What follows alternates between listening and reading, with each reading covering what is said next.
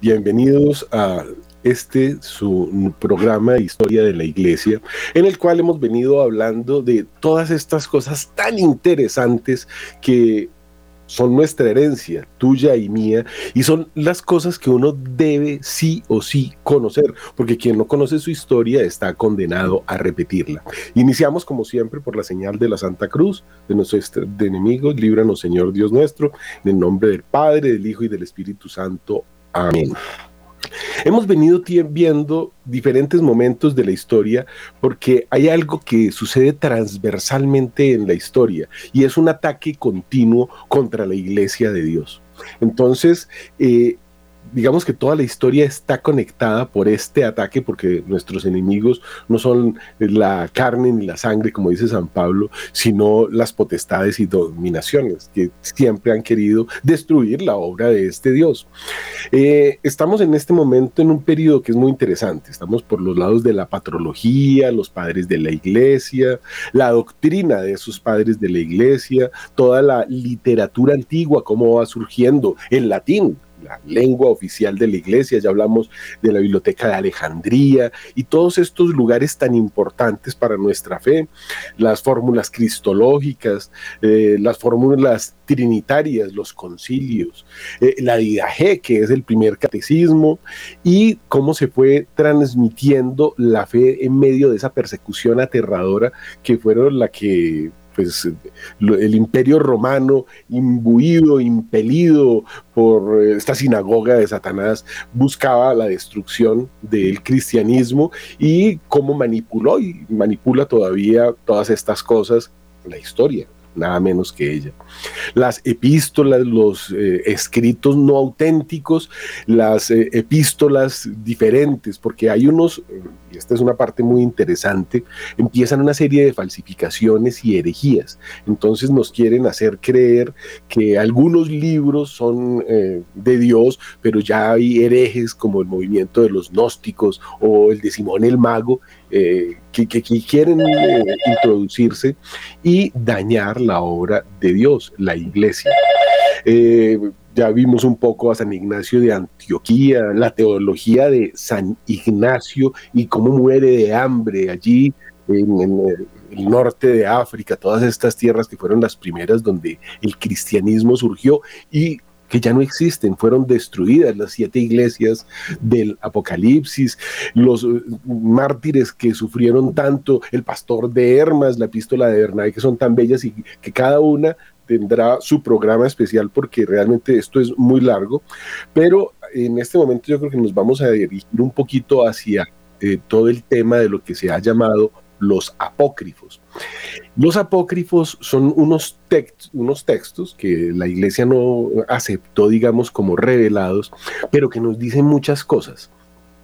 Por ejemplo, hay uno que se llama eh, Los Hechos de Pedro, que narra eh, una de las eh, situaciones más conocidas que está en la Biblia acerca de Simón el Mago cuando exhibía sus poderes este Simón el Mago, volando ante el emperador Nerón en el foro romano para probar su condición divina. Era un brujo al que los demonios hacían volar, lo elevaban por los aires, y eso lo hizo frente a Nerón. Y esta fue la causa por la cual cuando Pedro y Pablo exorcizaron ese, esos demonios que lo llevaban a volar, Simón el mago cae, se partió la cabeza, dice la Biblia, y nos dice eh, estos hechos de Pedro que fue apedreado. San Cirilo de Jerusalén en el año 346 da otra versión de ese incidente en el prefacio de su historia de los maniqueos, siempre los santos destapando todas las cosas que hacían los malos, y cuenta que cuando Simón el mago viajaba por el aire, ya no solamente elevado, sino tirado en un carro por los demonios, los demonios le hacían de, carro de fuego, y cuando Pedro y Pablo oraron eh, sus oraciones, expulsaron a los demonios, los exorcizaron, y su cadáver cayó al suelo y se abrió la cabeza. Son dos versiones de lo mismo, pero es prácticamente lo mismo, solamente que esta está un poquito más florida.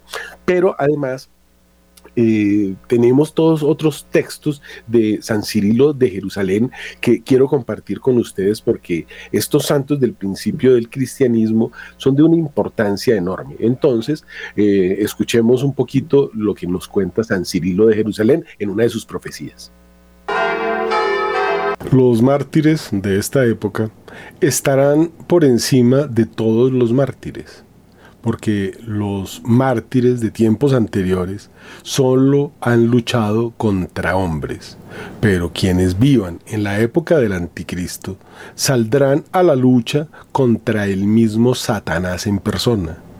Los reyes que entonces fueron perseguidores entregaban a la muerte, pero no simulaban que ellos resucitasen a los muertos, ni hacían ostentación de señales y prodigios aparentes.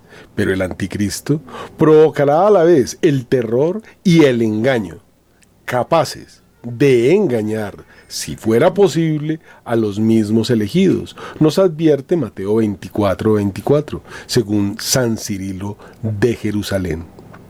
Anunciamos la venida de Cristo la primera llevaba consigo un significado de sufrimiento. Esta otra, en cambio, llevará la diadema del reino divino. En la primera venida fue envuelto en fajas en el pesebre. En la segunda se revestirá de luz como vestidura. Vendrá glorificado y escoltado por un ejército de ángeles. De ambas venidas habla el profeta Malaquías el mensajero de la alianza que vosotros deseáis, miradlo entrar, dice el Señor de los ejércitos. ¿Quién podrá resistir el día de su venida? ¿Quién quedará en pie cuando aparezca? Será un fuego de fundidor, una lejía de lavandero. Se sentará para fundir y purgar. Yo me acercaré a vosotros para el juicio y seré un testigo expeditivo contra los hechiceros y contra los adúlteros, contra los que juran con mentira. Por eso dice Pablo, la obra de cada uno quedará al descubierto, la manifestará el día que ha de revelarse por fuego. Isaías advierte, se enrollarán los cielos y todo su ejército palidece como palidece el sarmiento y el Evangelio dice, el sol se oscurecerá, la luna no dará su resplandor, las estrellas caerán del cielo. Estad preparados porque el momento que no penséis vendrá el Hijo del Hombre. Mirad que no os engañe nadie, porque vendrá muchos usurpando mi nombre y diciendo yo soy el Cristo y engañarán a muchos, dice Mateo 24:4. Oiréis también hablar de guerras y de rumores de guerras. Muchos se escandalizarán y entonces se traicionarán y odiarán mutuamente.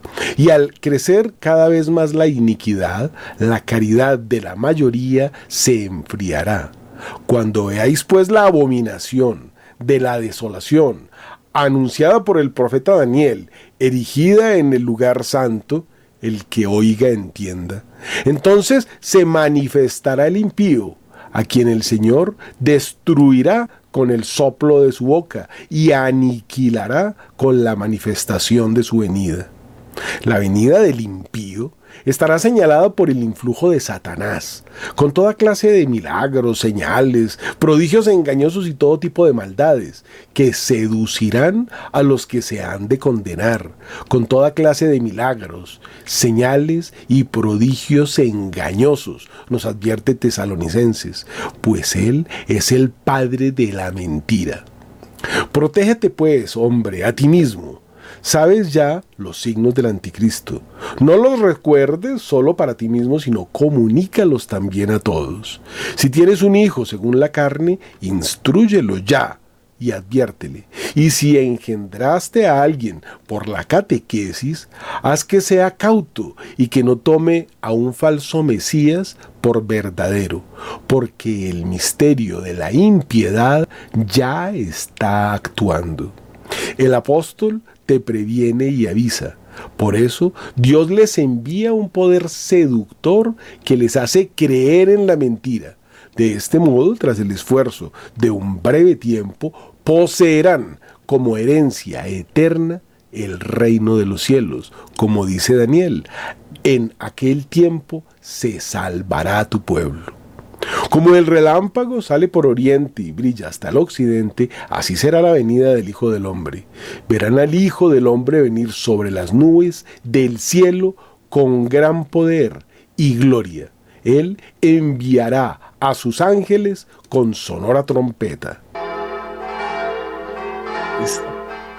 Este texto este texto tan interesante que nos da San Cirilo de Jerusalén y de una importancia enorme es escrito en el año 346 y uno diría, está hablando de cosas que están pasando hoy, en el año 346, pero también en el año 312 está la caída del Imperio Romano. Uno podría decir que la historia de la humanidad son pequeños apocalipsis que se van sumando, porque esta destrucción que busca el enemigo de Dios, de la obra de Dios, en cada generación se ha manifestado. Diríamos que nunca como ahora, porque se espera para estos últimos tiempos, pues la persecución mayor y esa palabra eh, que designa la persecución está muchas veces presente en la Biblia. Fíjense que, por ejemplo, para hablar de estos textos del principio del cristianismo, existe un libro que llama el Codex Vaticanus. Esa es la Biblia más antigua que existe. Es ligeramente anterior al Codex Sinaiticus, que fue escrito en el año 320. Y uno dice, pero ¿por qué tan tarde? Es que recuerden que la persecución fue aterradora durante los primeros tres siglos. Era prohibido el cristianismo. Al que se identificaba como cristiano se le asesinaba como se mata a un perro, como se mata a un animal.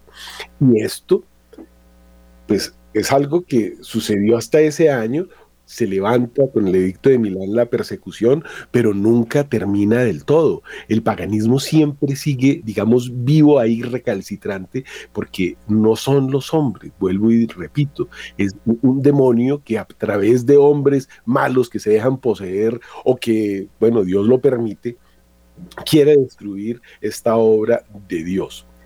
En el concilio de Roma del año 382, la Iglesia Católica instituye el canon bíblico con la lista de los libros del Nuevo Testamento.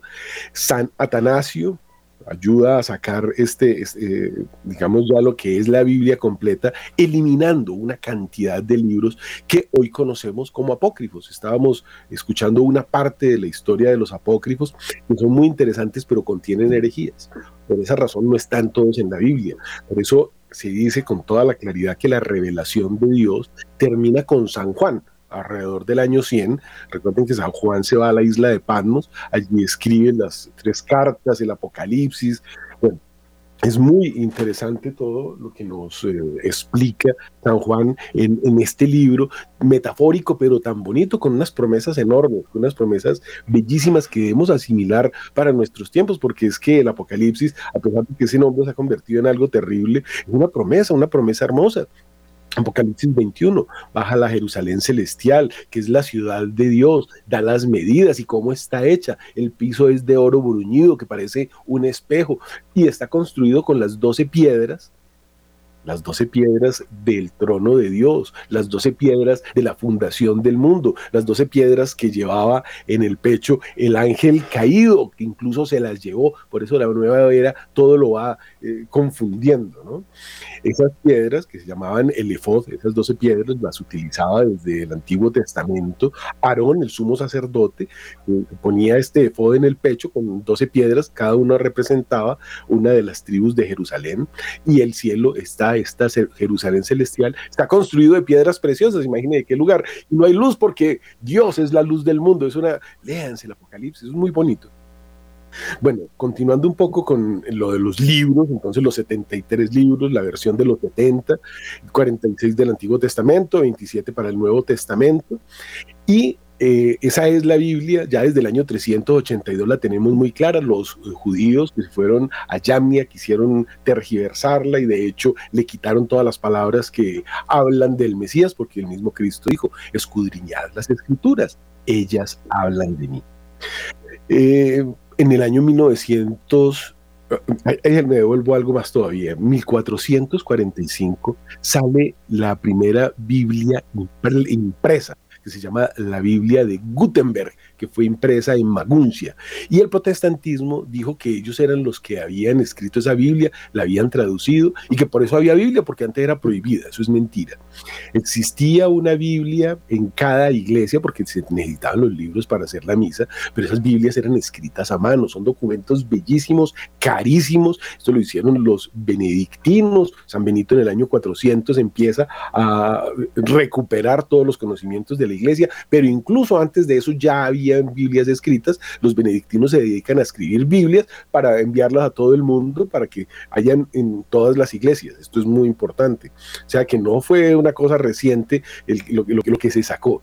En el mm, Concilio Vaticano, que era lo que les iba a decir de 1963 o algo así, se empiezan a sacar una cantidad de cosas de la Biblia y hay que tener cuidado con las Biblias que tenemos. Por eso es muy bueno las versiones que son anteriores al 63, ojalá con pie de página, ojalá Straubinger, Septuaginta, Nácar Colunga, las Biblias buenas, Torres Amat. Eh, hay eh, una cantidad de historias alrededor de todos los escritos que hay de la Biblia. Alguna vez les había contado que eh, unas monjitas que necesitaban comprarse un terreno para aumentar el tamaño de sus novicias cambiaron una Biblia por una finca. Imagínense lo que valía una Biblia porque eran escritas a mano. Entonces, claro, hubo algo muy interesante que fue la invención de eh, la imprenta, en la cual se popularizaron y ya se imprimen mucho más fácilmente, porque pues se necesitaban dos o tres meses para copiar solamente un manuscrito. Entonces a un hombre le podía tardar 10 años haciendo una Biblia y eso trabajando 10 horas diarias. Era un trabajo enorme, pero la iglesia no tenía ningún problema. Había muchísimos sacerdotes. Toda familia era obligatorio tener un sacerdote durante la Edad Media si tenía un número suficiente de hijos, pero no obligatorio en el sentido de que tiene que, sino que quiere quiere, todo el mundo quiere tener santos en la familia y siempre se ofrecían los hijos a Dios cuando se necesitaba un milagro o algo. Y bueno, tenemos casos que hemos contado de familias enteras como se fueron, familias levíticas. San Bernardo de Claraval se llevó a todos sus hermanos, a todos sus parientes y dejaron a uno cuidando la finca. Y este, el más, el más niño, digamos, se aparece después en el monasterio y dice: ¿Cómo así? A mí me van a dejar cuidando un castillo lo que tenían, de Claraval, eso es un, como decir, un departamento, una provincia, algo muy grande, y el niño se aparece y me van a dejar cuidando marranos y ustedes van a venir a conseguir el cielo, no señor, esos lugares, y es muy bonito evidenciarlo, de todos estos eh, padres de la iglesia, porque esto empieza a suceder desde el año 300, empiezan a dar su herencia para la iglesia y en esos lugares se construyen las catedrales, en esos lugares se construyen los monasterios. Y esa es la riqueza de la iglesia, personas que entran a la iglesia, que son la verdadera riqueza de la iglesia, los pobres, porque ese es uno de los las promesas que se hace cuando una persona hace sus votos de obediencia, pobreza y castidad. Entonces, 10 años me estoy disipando mucho para escribir una Biblia, pero volvamos a los apócrifos, que es lo que nos interesa eh, destapar un poquito hoy, porque hay una serie interesante de libros apócrifo significa oculto u obscuro. Esto no es como lo que hablan de los deuterocanónicos, eso no existe. La Biblia que leyó Cristo contenía los libros donde estaban los macabeos y de los macabeos habla San Mateo. ¿Cómo le va a sacar usted los macabeos si San Mateo habla de eso y Cristo utilizó la Septuaginta, que es la Biblia de los 70 donde estaban los macabeos? Nadie puede quitarle a la Biblia eso, pero hay manuscritos que desde el año 100 trataron, digamos, de, penetrar a la iglesia y por eso significan oscuros u ocultos. Los más importantes evangelios apócrifos fueron escritos por siete de los doce apóstoles. Esos fueron los primeros, porque apócrifos siguen escribiendo. Hace poco salió el evangelio de San Judas, como si fuera el mejor de todos. San Judas, el que está allá en el infierno, el que entregó a Cristo. ¿qué, qué evangelio? El tipo se suicidó. Pero bueno, siguen saliendo, esos son todos satánicos, pero estos primeros apócrifos que bueno, no, no, no, aconsejo que lo lean, pero hay cosas muy interesantes, hay historias muy bonitas y son escritos por Felipe, Tomás, Bartolomé, Andrés, que era el hermano de Pedro, eh, Simón el Celote y Jacobo, hijo del Cebedeo, conocido como Santiago el Mayor, el hermano de San Juan. Estos primeros evangelios... Eh, se empiezan a estudiar, ¿no? ¿Por qué razón no los podemos meter dentro del Evangelio a esos y sí a Mateo o a Juan o a Simón Pedro, bueno, a San Judas Tadeo, porque de, todos los evangelistas escribieron, porque eran cosas muy importantes, pero parece que algunas contienen errores o las falsificaron, les pusieron cosas, entonces la iglesia en su sabiduría dice, listo, los libros del Antiguo Testamento ya están establecidos, del Nuevo Testamento solamente entran esto. Y esto demuestra algo que es muy importante, la importancia del magisterio y la tradición de la iglesia, que incluso se atreve a vetar a algunos apóstoles que hicieron milagros junto a Jesús dentro de ese grupo después de los doce por considerarlas no inspiradas. ellos estuvieron junto a Jesús, sin embargo viene la iglesia y dice en el 380, no, esto mejor no lo pongamos, porque aquí puede haber interpretaciones o cosas, puede haber habido falsificaciones. Entonces, se consideran no inspiradas y puede favorecer escritos del que es el perseguidor de los cristianos, ¿no? Es una cosa que tenemos que tener en cuenta y por eso la iglesia, tres pilares, ¿no? Tradición, magisterio, es muy importante y la Biblia. Entonces, digamos, las tres patas que sostienen la mesa de, no son no solamente la Biblia, también la tradición y el magisterio. Todo esto tiene que ir junto porque hay muchas cosas de la tradición oral que todavía tenemos o que queda escrita pero no queda dentro de la Biblia por no ser todo aceptado. Y de allí la importancia de algo que está sucediendo mucho en estos últimos tiempos y son estas revelaciones privadas porque nosotros vemos que todos los días nos llegan mensajes, hay muchas revelaciones y el libro de Oseas en la Biblia dice que pues el espíritu de la iglesia está vivo, no apaguéis el espíritu, pero hay que tener cuidado y hay que tener discernimiento porque pues si dentro de los doce apóstoles que hicieron milagros con Cristo se infiltró el maligno y de pronto generó algún error, imagínense lo que puede pasar 2023 años después aunque gracias a estas revelaciones de santas y santos maravillosos, tenemos por ejemplo lo que les compartía de San Cirilo de Jerusalén, que dice que los santos de los últimos tiempos tendrán una persecución peor que la de los primeros, y eso que a los primeros les tocó ver volar a Simón el Mago, como les contaba, pero al final de los tiempos ya un mundo paganizado se va convirtiendo en el reino de Satanás en el anticristo, en un mundo que es anticristo. Y uno diría, eh, ¿cómo, cómo puede ser eso? Es decir, después de dos mil años de historia, que empiecen a volver a surgir todas estas maldades. Y es que hay algo que podríamos llamar algo así como los nostálgicos del paganismo unas personas que vienen luchando contra lo que la iglesia fundó, y dentro de ellos está el mismo Simón el Mago, ahí al principio al lado de San Pedro y San Pablo, pero a todo lo largo de la historia, por eso digo, esto es transversal y tenemos que tener mucho cuidado.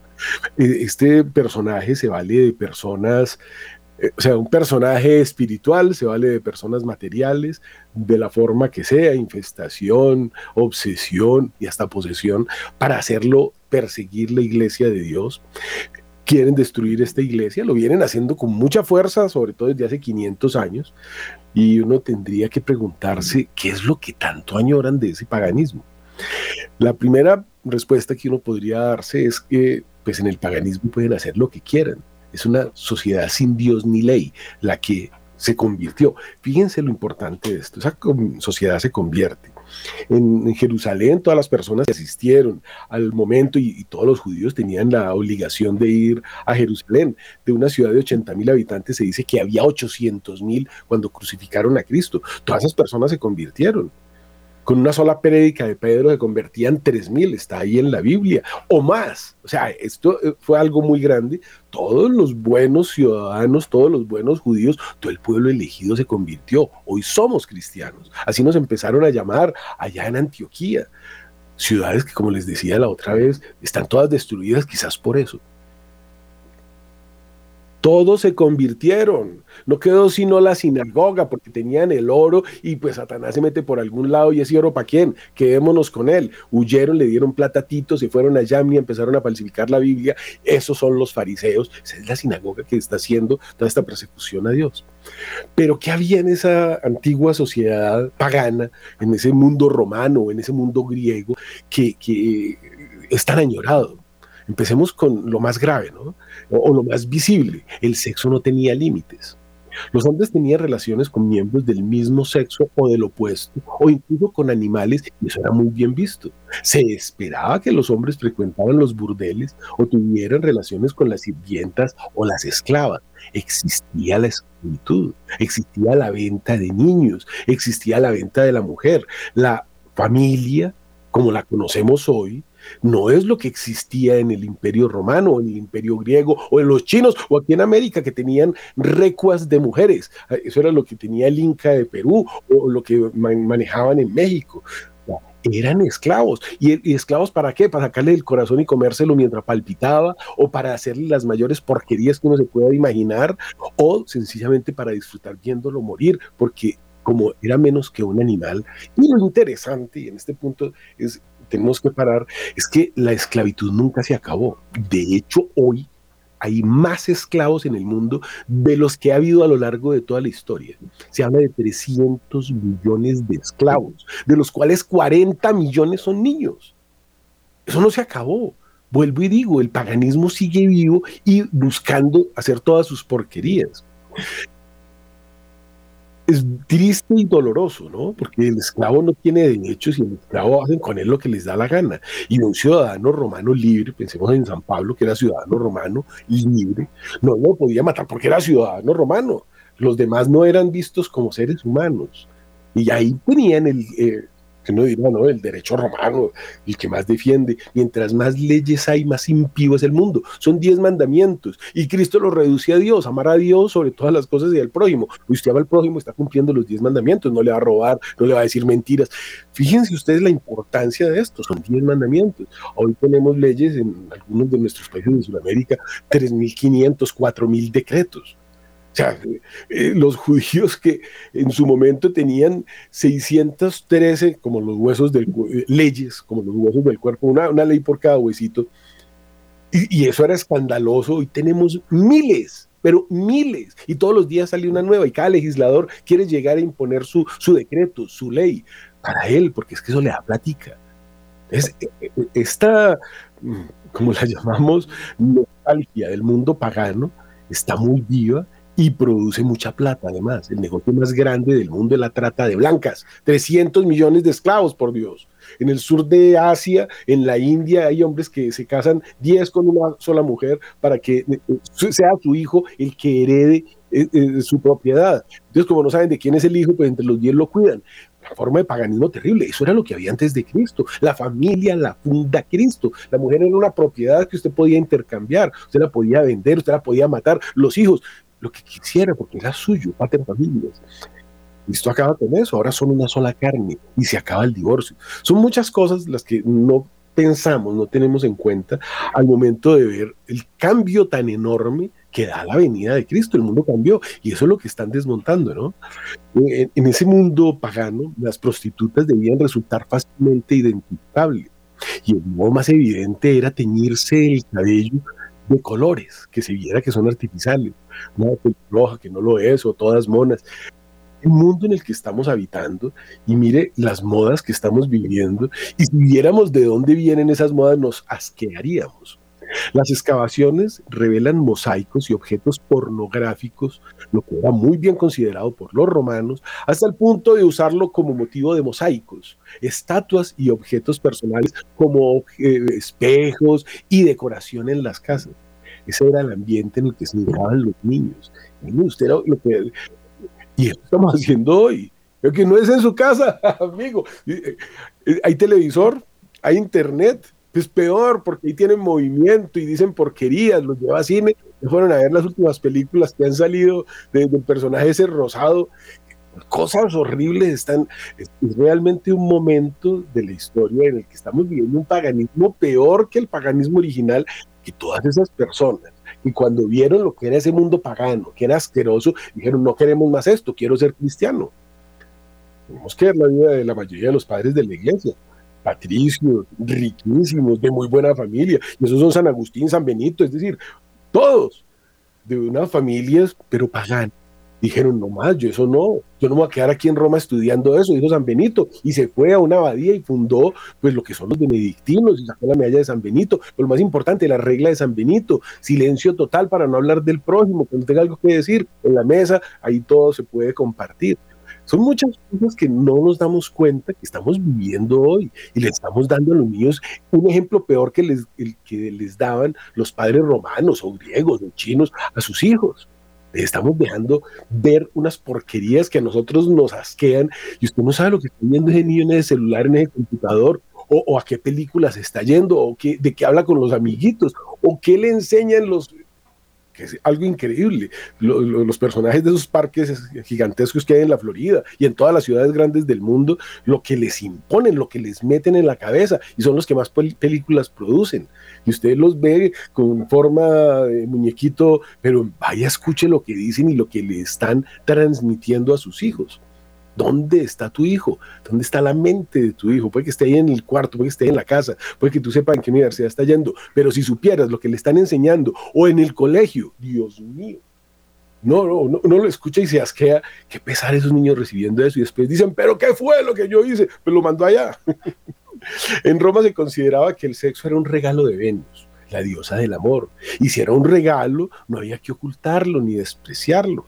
La pedofilia es socialmente aceptada en el mundo pagano. Tener relaciones con menores de edad, incluso con niños muy pequeñitos, no era un motivo de escándalo, al contrario, podía estar considerado muy bien, porque mostraba que había poder de pater familia. Entonces, mire lo que hacía, porque lo contrario sí estaba muy mal visto. Un esclavo era una propiedad de la que se podía disponer para el sexo. Ni un hombre ni una mujer debían hacerse penetrar por sus esclavos, ni practicarles sexo eh, de esos sucios que hacen ahora, pero las mujeres también podían disponer de sus esclavas para fines sexuales, lo mismo los hombres, todos los vicios permitidos, legales y muy bien vistos. Ese es el mundo en el que estamos habitando hoy. No podemos decir que eso fue ayer. Quiero traerles esto que es de la historia que está perfecta y debidamente registrado para que ustedes vean cómo hemos caído. Porque una sociedad cristiana, eso es indudable, hemos hablado de ella también transversalmente, la Edad Media, la cosa hermosísima, el tiempo en que todo el mundo se sabía el catecismo y eso que no había catecismo escrito, todo el mundo conocía a nuestro Señor. Iba a misa diario si podía, rezaban el ángelus, paraban el trabajo. Bueno, hoy ya no, eso se acabó, somos más paganos hoy. 300 millones de esclavos. Bueno, esto es, el neopaganismo moderno imita y revive todas esas nostalgias paganas. El ideal de un mundo libre. La ideología de género, podríamos decir que es la última rebelión de la criatura contra Dios, volviendo hasta su sexo, negando la obra de Dios en él, ¿no? Con el uso de la tecnología se pueden disfrazar muy bien y camuflar su propio ser, sea poniéndose senos o implantándose barba, pero nunca dejarán de acudir al ginecólogo y no por estar bien camuflados dejarán de tener próstata y tener que hacerse el examen. Con el ateísmo, el escepticismo y el liberalismo, el hombre moderno pretendió negar la existencia de una instancia exterior que le dice algo sobre la verdad de sí mismo sobre lo bueno y sobre lo malo. Entonces estas nuevas ideologías, que son suma de todas las... Eh, todas las herejías anteriores algo dejaron, algún daño hicieron. Y hoy hay algo que han llamado los papas, Pío X la llamó la suma de todas las herejías, el modernismo. Mire qué nombre el que le ponen, ¿no? Moderno, pues si es moderno, si es nuevo, lo quiero conocer, quiero ensayarlo, quiero que modernismo se llama una herejía. Incluso hay un juramento antimodernista. ¿Por qué? Porque eh, eh, es la propuesta sutil de, vuelvo y digo, el liberalismo. Decía algún santo que el liberalismo es pecado, lo mismo decía Pío IX, un papa. Es el liberalismo que nos lleva a romper con Dios. Con el materialismo el hombre moderno intentó negar sus propias exigencias, su propia libertad, que nacen de su condición espiritual, pero también física. Entonces, no acepto lo que Dios hizo en mí, no acepto la obra de Dios en mí. Entonces, no solamente me pinto el pelo de otro color como hacían las fufurufas del Imperio Romano para ser reconocidas, sino que me opero, ¿no? Con la ideología de género, el hombre moderno pretende liberarse de las exigencias de su propio cuerpo, decía Ratzinger, el Papa Benedicto XVI, se considera un ser autónomo que se construye a sí mismo, una pura voluntad que se autocrea y se convierte en un Dios para sí mismo. Qué cosa tan impresionante explicada por los papas. Eh, eh, en ese mundo estamos viviendo, ¿no? El término prostitución proviene del término latino prostituere, que significa literalmente exhibir para la venta, reducidos como animales. Pero eso ahora es en Facebook y en todos los canales y hay que ver con el orgullo que se presentan señoras que tienen una vida pues un poco disipadas, por no decir más, y, y eso es lo que hacen. El término loba como equivalencia de prostituta viene de los ritos producidos en febrero en honor al dios romano de los campos y los pastores, Lupercus o Lopus lobo, el fauno. Eran llamadas lobas u originalmente lupas las que ejercían esta prostitución sagrada con los sacerdotes de ese Dios, los Luperci, en el ara máxima. Este es el mundo que estoy destapando, que vivieron los romanos, y eso es lo que la gente quiso abandonar cuando se convirtieron masivamente al cristianismo, pero estas cosas nunca desaparecieron porque siempre hubo esos recalcitrantes que querían volverlo a fundar y por eso era que se inventaban las herejías y todas las cosas impresionantes que buscaban destruir la iglesia. Esto es algo que es, digamos que cíclico, porque nunca se acabó y cada vez lo vemos en nuestros días con más fuerza. En el panteón romano, de las deidades. Ahí hay una iglesia, todavía existe, es una de las cúpulas más grandes del mundo. No se sabe cómo la construyeron, tiene una ingeniería excelente.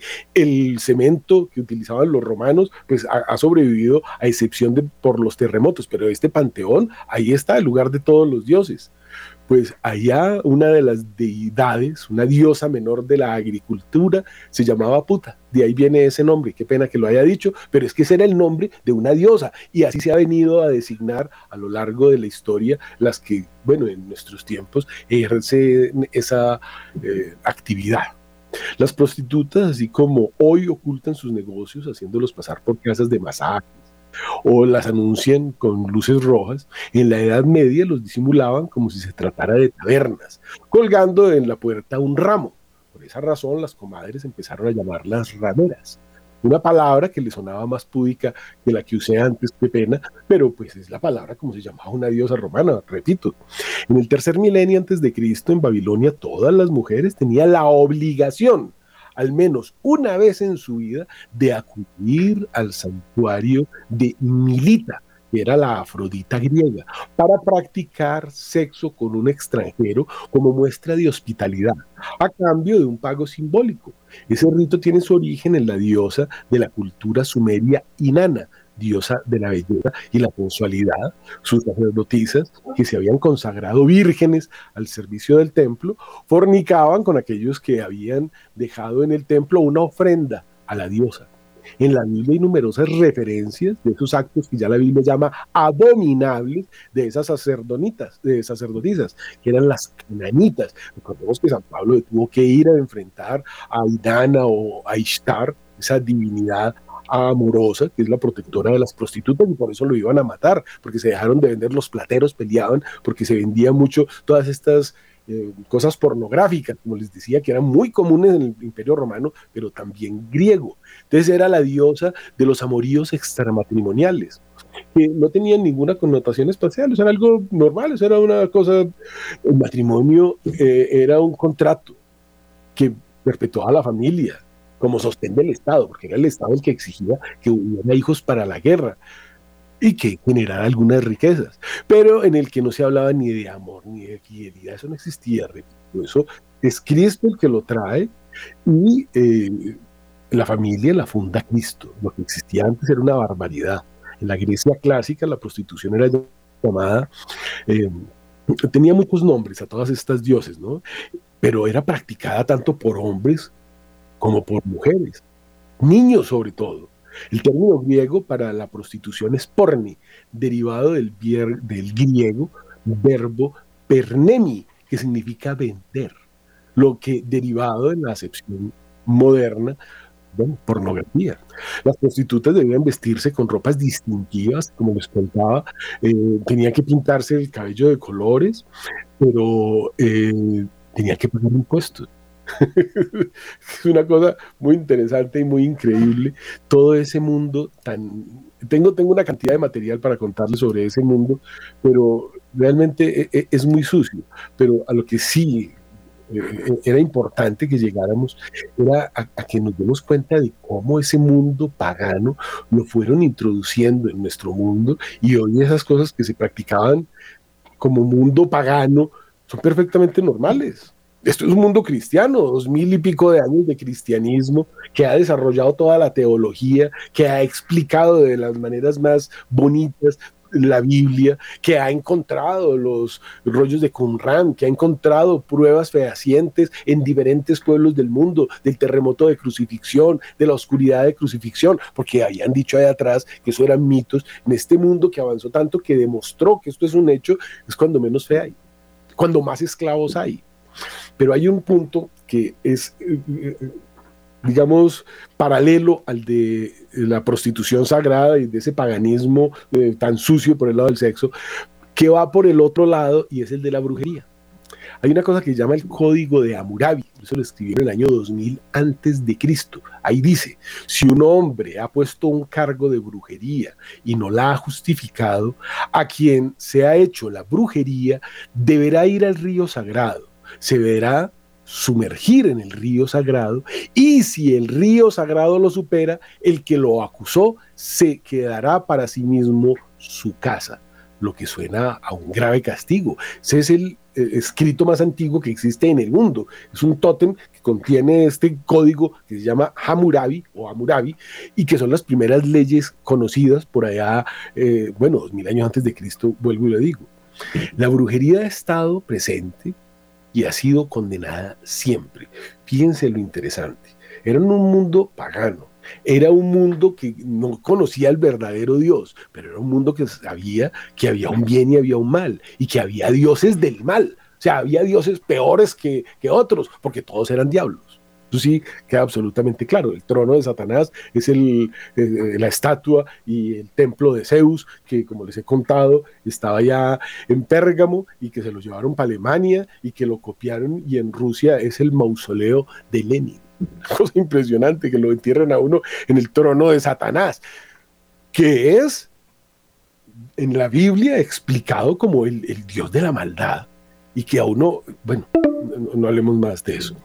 Hay innumerables referencias a la brujería y hechicerías en la Biblia. En Primera de Samuel 15:23, en Segunda de Reyes 9:22, en Segunda de Crónicas 33, Miqueas 5, Nahum 3, Gálatas. Es decir, hay cualquier cantidad de referencias que hablan de la maldad, de la brujería, de lo que ha querido hacer el enemigo de Dios. En la Biblia se habla de la bruja de Endor, en Primera de Samuel, que era una nicoromante, es decir, que hablaba con los muertos y con los espíritus demoníacos. Es la oposición más común de los santos padres y de los intérpretes que tienen eh, como opinión que el alma de Samuel se apareció en efecto, como dice allí en Primera de Samuel 28, no por el poder de la magia que pudo llevarlo hasta allí, sino que Dios estaba complacido por el castigo de Saúl. Así que Samuel mismo debe denunciarle esos males que caen sobre él. Después lo podemos leer en Eclesiástico 46, 23. La damisela con un espíritu de, de, adivinación que aparece en Hechos 16, miren que esto ya es Nuevo Testamento, estaba poseída por un espíritu maligno, tenía un espíritu de una pitón, un espíritu pitónico, es un espíritu que pretende la adivinación para contar secretos y las cosas del porvenir. Acordémonos que todas esas pitonizas, eh, todos estos oráculos de Delfos, todos los reyes eran los que iban, los que tenían con qué pagarle a las brujas para que les dijeran lo que iba a pasar. Les he contado la historia del dinero y cómo Craso o Creso fue donde la diabla, donde la pitoniza, donde la bruja, y le dijo, si entras en esa guerra un imperio caerá. Y él dijo, ah, listo, cayó Ciro, entró a la guerra y no, cayó él. El imperio que cayó fue el imperio del que se inventó el dinero. Craso, por eso se habla de que es un craso error. Este es un tema interesante, después les cuento más completa la historia del dinero. Ese que se inventó el dinero cae ante Ciro, que fue el que le permitió finalmente al pueblo elegido, que somos los cristianos, que somos cristianos por elección. Esto es una cosa muy linda, ya no somos pueblo elegido por circuncisión, porque nos lo imponen. Nosotros elegimos ser cristianos Por eso vamos y nos confirmamos, para que quede claro, quiero ser cristiano. Y recibimos los sacramentos, porque los cristianos no se casan en una notería. Eso no es un sacramento, eso es un conubio, eso es un contrato, como el que hacen los pueblos paganos del pasado. Nosotros tenemos ya los sacramentos que Dios nos ha dado y si no tienes los sacramentos en tu vida, entonces no eres cristiano. Si no vas a misa los domingos, no eres cristiano. Para ser cristiano están los cinco mandamientos de la Iglesia Católica que pasan por eso. Ir, confesarse, ir a misa el domingo y comulgar, porque sin comulgar, sin confesarse no puede comulgar. Entonces, estas son cosas muy interesantes que son de los sacramentos. Uno no puede decir, soy cristiano y vivir como un pagano. un pagano que, que, de pronto le, parece bonito colgarse un rosario, bueno, pero eh, eh, eso no es así. Entonces, allí están en la Biblia contados todos estos espíritus pitónicos, todas las maldades que se hacían en el pasado, y lo interesante tengo una cantidad de citas bíblicas, pero no vamos a tener tiempo de verlas, es todo lo que se ha destapado en este eh, imperio romano eh, sobre eso que está en la Biblia. Romanos 6:23 dice, porque la paga del pecado es la muerte. Es pecado hacerle maldad al prójimo, ¿no? Y levantar falso testimonio, desearle el mal. Pues imagínese usted las cosas que, se hacían en ese mundo, pero que hoy se volvieron tan comunes. Es que es raro el que no va de la bruja, el que no lea el horóscopo, el que no está enterado de la Wicca, el que no hace el eneagrama, el que no ha hecho las constelaciones familiares. Dios mío, todo eso es brujería y eso que son muchísimas más, pero no tendría tiempo en varios programas para contarles toda la brujería que se hace. Satanás, el enemigo de nuestras almas, ronda como león rugiente buscando a quien devorar, nos dice Primera de Pedro 5.8. Entonces, en este imperio romano, todos estos primeros cristianos empezaron a ver unas tablillas de plomo y se han desenterrado miles, pero son miles a lo largo de todo el imperio romano. Se llamaban tablillas de, de ficción o de maldición. Escribían en plomo un conjuro de amor, por ejemplo, aquí tengo lo que decía una, porque todas están ahí, todas se pueden leer. Un conjuro para que Lucio corresponda a su amor y en el caso de no ser así, que se le rompa el pene. Qué pena que dije todo eso, eso es lo que dice la tablilla. Esto está escrito en esta tablilla de plomo desenterrada en Roma. Esto es testigo de que la brujería era corriente en la antigua Roma, pero de pronto más en la moderna, porque es que Estamos en el nuevo paganismo, estamos en el neopaganismo, estamos en la posverdad, estamos en las fake news, estamos en la era donde, bueno, la apostasía ya ha llegado hasta el lugar santo. Una tablilla de plomo que forma parte de esa magia que era la religión oficial y contaba con sus propios sacerdotes. Pero a menudo la gente, independientemente de su estatus social, recurría a una brujería más fuerte, porque repito, esos dioses olímpicos, todos eran paganos, eran diablos, pero ellos eh, eh, querían cosas más fuertes y más, rápidas, prácticas más directas que incluían muñecos, menjurjes, en vez de pedir amablemente un deseo a esos dioses y sentarse a esperar que tuvieran el humor para concederlo, además esos dioses pues eran, vuelvo y digo, diablos violadores que hacían cosas muy, bueno, ni hablar de eso. Entonces, ¿qué, hacían? Para que un conjuro surtiera efecto había que seguir un procedimiento concreto. Generalmente se acudía a las sagae, lo que llamaríamos hechiceras de nuestros días, que proporcionaban los ingredientes y las instrucciones necesarias, o si se trataba de porciones, las entregaban ya preparadas. Se trataba en su mayoría de mujeres extranjeras, generalmente griegas, egipcias o del levante mediterráneo, o sea, españolas. Los romanos de clase alta eran muy supersticiosos y temían que sus enemigos usaran sus poderes contra ellos. Los dos dictadores del siglo I, esto es muy interesante, Sila y Julio César, ¿se acuerdan de Julio César? El de Cleopatra, el que quemó la biblioteca de Alejandría, promulgaron leyes que castigaban con la muerte a quien practicara magia para causar daño a otros. Miren cómo estaría esto de generalizado. Y varios emperadores persiguieron cualquier actividad sospechosa de brujería. La brujería comprendía tres tipos de conjuros, las pociones, que incluían cosas tan variadas como pócimas de amor, afrodisíacos y venenos, las tablillas de, de, ficción de las que le hablo, que todo el imperio romano, o sea, toda Europa está llena de ellas, las enterraban en los cruces de caminos, para que cuando pasaba por ahí el que ellos sabían que querían matar, le cayera Satanás, porque no, es otro. Eh, en esas tablillas se escribía la fórmula para pedir un resultado concreto y las maldiciones que se realizaban de forma similar a lo que llamaríamos vudú, con unas figuras llamadas colosoi. Las pociones, dice Plinio el Viejo, uno de los grandes naturalistas de la antigua Roma, eh, algunas eran venenos fulminantes y otros eran de acción lenta para hacerlos pasar por enfermedades cosas que en el mundo actual todavía se hacen. Hay cosas que les están inoculando a las personas para que mueran lentamente. Esto es una cosa que, nunca terminó. Los colosoi eran estatuillas con forma humana, fabricadas generalmente con barro, serra, cera o metal, procedentes del mundo griego. Eh, las perforaban con agujas o con clavos, pero podían ser usadas de muchas otras formas. Por ejemplo, se podían enterrar junto con las tablillas de ficción. Si el propósito de estas era maldecir a alguien, se pintaban sus iniciales y se mezclaba con el material de la figura algo que perteneciera a la víctima, como cabellos o un trozo de ropa.